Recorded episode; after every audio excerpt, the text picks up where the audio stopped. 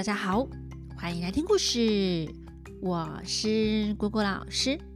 故事开始前，想问问大家，上次果果老师的考题，大家找到答案了吗？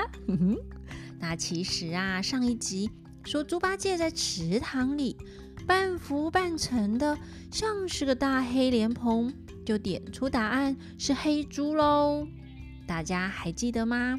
我们第一次在高老庄遇到猪八戒这猪头女婿时，姑姑老师啊就说他是个黑脸短毛、大嘴大耳的。猪八戒在西施洞开路时变身超级大猪，嘴长毛短，肥嘟嘟，黑脸大眼如日月，果然是黑猪肉无误呢。呵呵，大家都猜对了吗？那我们就继续来讲《西游记》的故事。今天一起说故事的是住在台北的子熙小朋友。子熙呀，从七月开始听《西游记》，一路听听听，听到九月，听了超过一百集，现在应该也听到最新一集了。那谢谢子熙这么爱听故事哦。那也欢迎大家把我们的最后一句台词，嗯，是什么呢？给录下来，email 寄给果果老师，我们就可以一起来完成故事喽。那我们就继续来讲《西游记》的故事。今天要讲的是中计。上一次说到孙悟空捉弄猪八戒。假装是阴间勾魂使者勾思人去诓猪八戒的私房钱呐，那猪八戒信以为真，告诉他存下来的一丁点银子啊，藏在耳朵里塞着呢。那孙悟空就伸手在耳朵里摸出，还真的有块四钱五六分重的银子。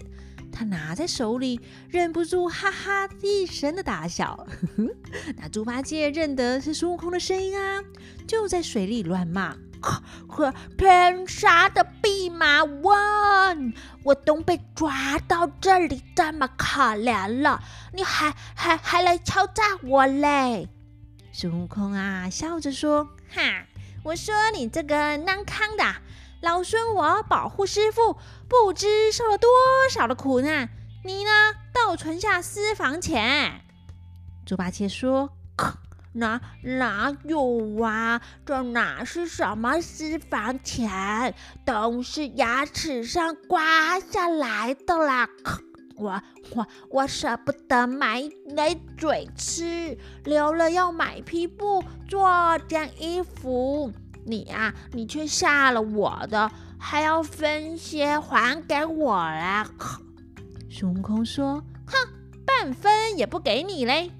猪八戒骂他说：“买买买命的钱让给你吧，好歹啊也救我出去吧！”孙悟空讲：“哈，先别急，等我救你。”就把银子藏了，变回原本的样子，举着铁棒把袋子从水里划过来，用手提着脚扯上来，解了绳。猪八戒啊，跳起来脱下衣裳，拧干了水，抖一抖，湿漉漉的披在身上，说：“哥哥啊，开了后门走吧。”孙悟空说：“哈，从后门里走，可是个长进的。”我们呐，打前门出去。猪八戒说：“我我的脚捆麻了啊，跑不动啊。”孙悟空要猪八戒快跟上来，就挥舞着金箍棒，使出浑身解数，一路啊打了出去。那猪呆子啊，只能够忍着腿麻跟着他。看见门下靠着是他的钉耙，就走上前推开小妖，捞过来往前乱逐，喊孙悟空打出三世城门，不知打杀了多少小妖。那老妖魔听见啦，对恶妖魔说：“哎呀，你抓的好人，你抓的好人啊！你看孙悟空劫走了猪八戒，上门打伤小妖也。”那二妖魔急众生提枪在手，赶出门来，大声的骂：“泼猢狲，这样无礼，真该藐视我们！”孙悟空听了，就停下来站住，让鹅妖魔使枪便刺。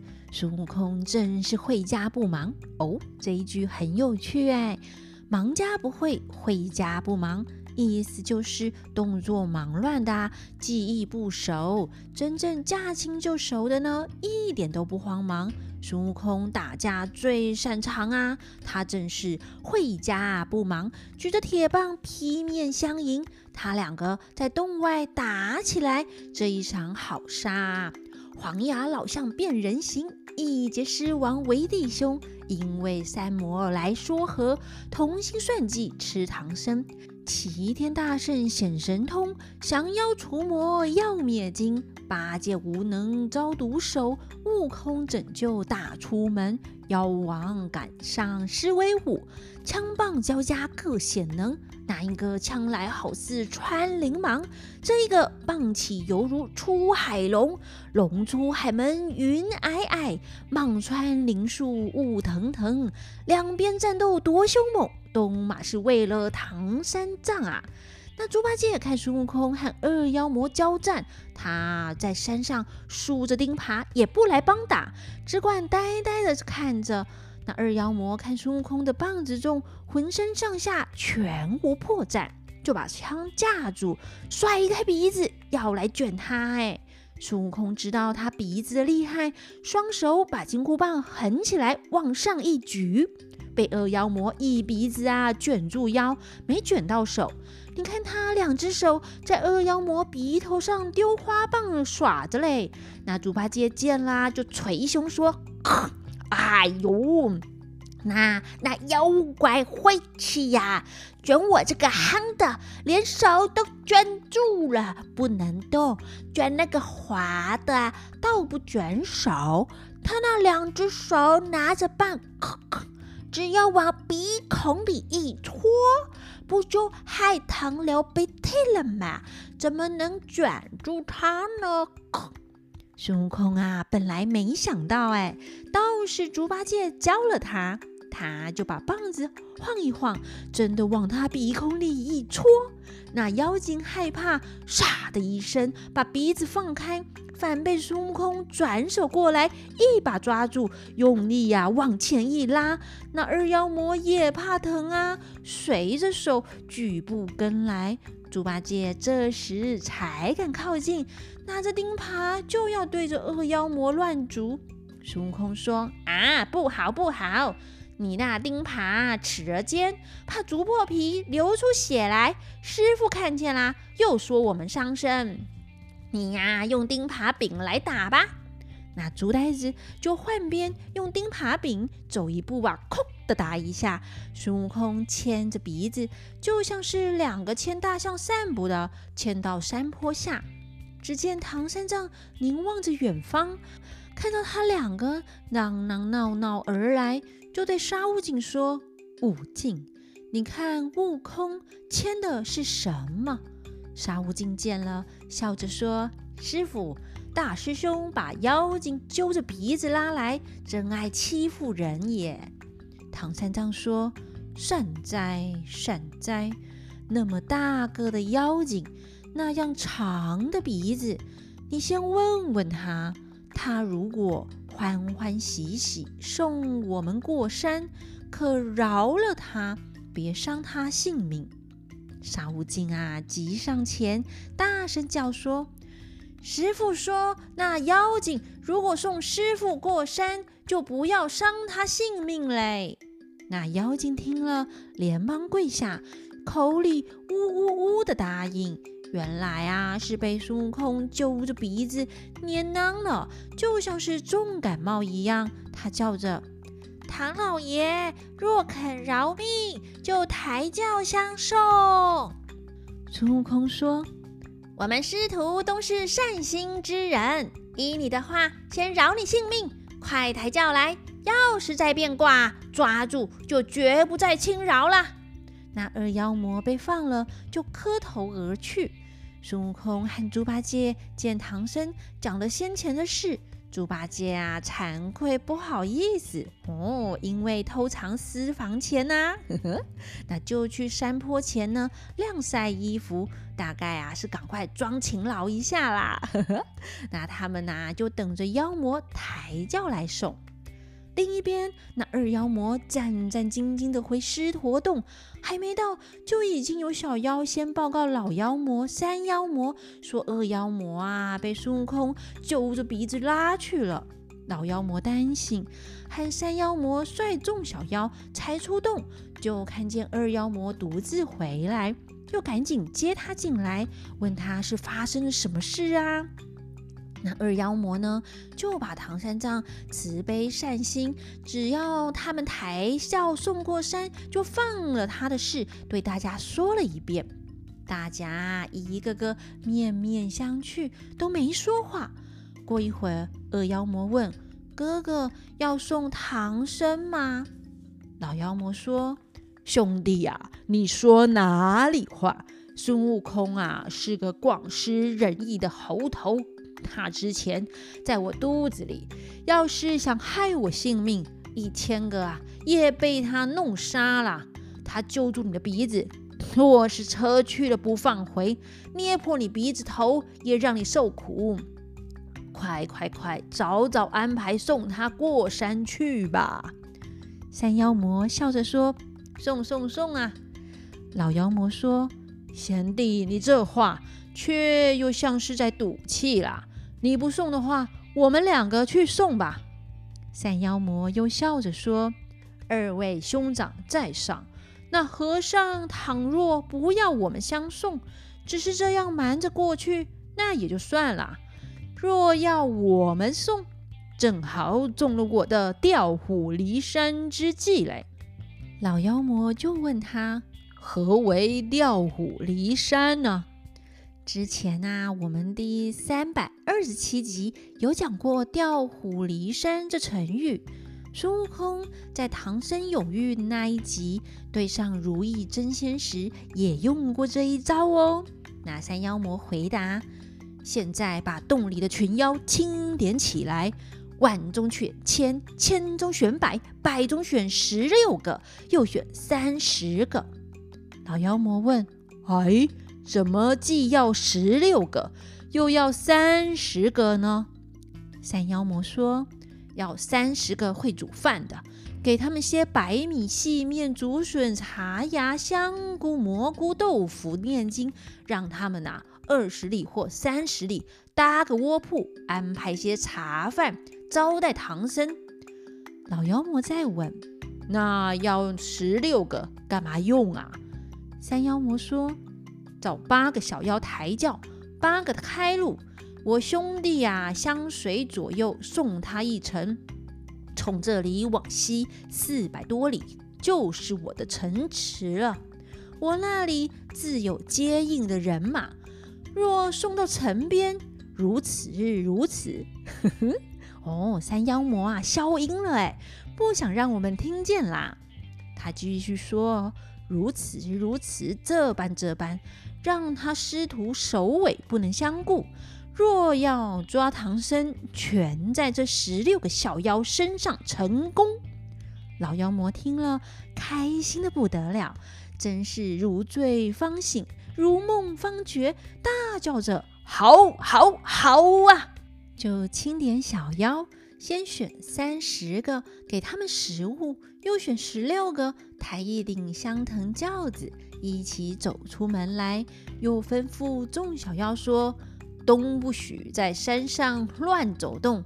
孙悟空啊，是个多心的猴子，要是看见你们来来去去，他一定会怀疑识破的计谋。”老妖魔就率领着大家来到大路旁，喊叫着。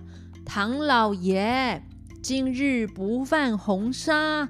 红纱呢，就是正煞日哦，要看风水、看日子啊。红纱日就不宜出行、动土、结婚、见亲友。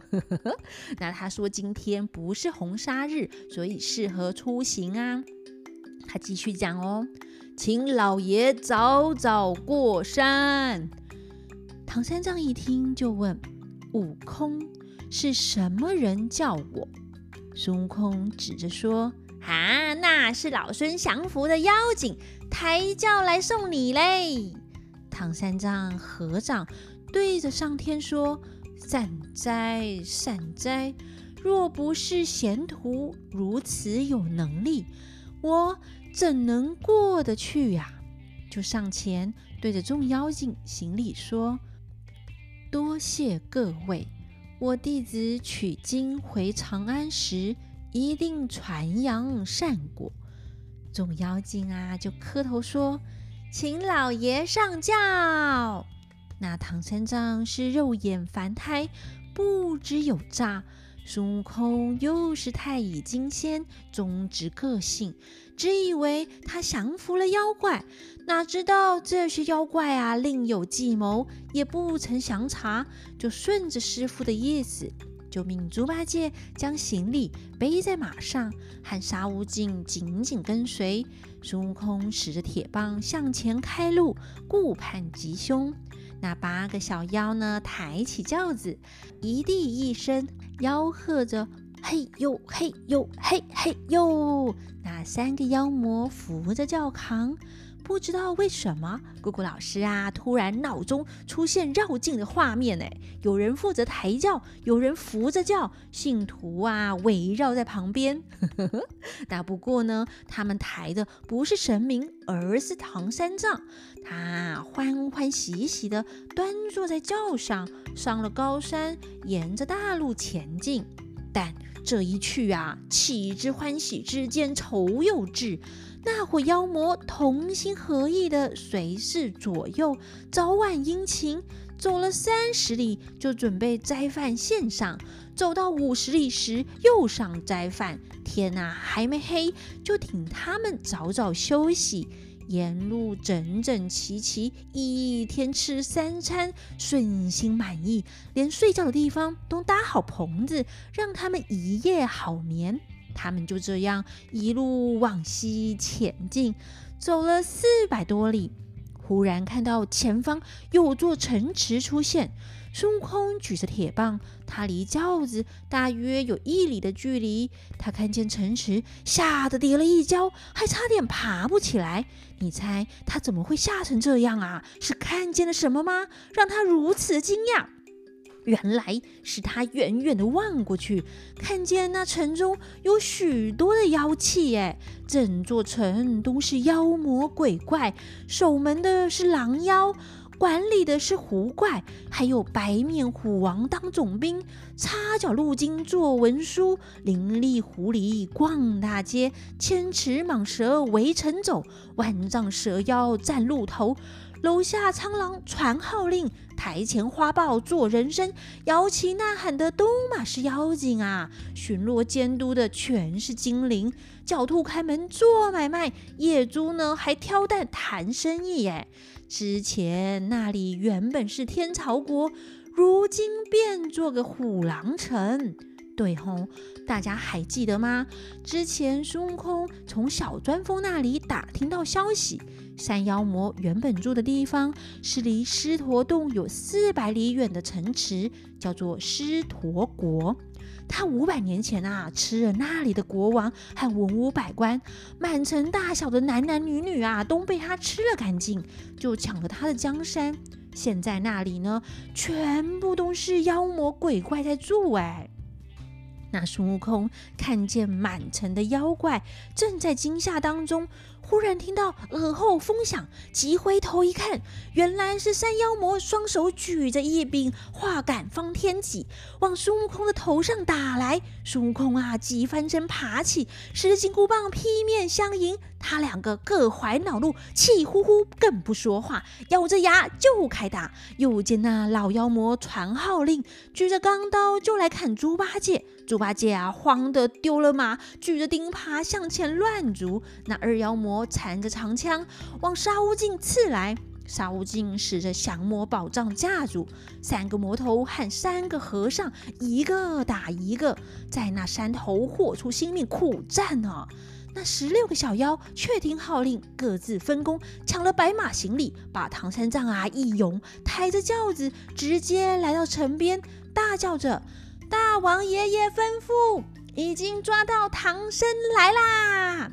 那城里的大小妖精一个个跑下，将城门打开。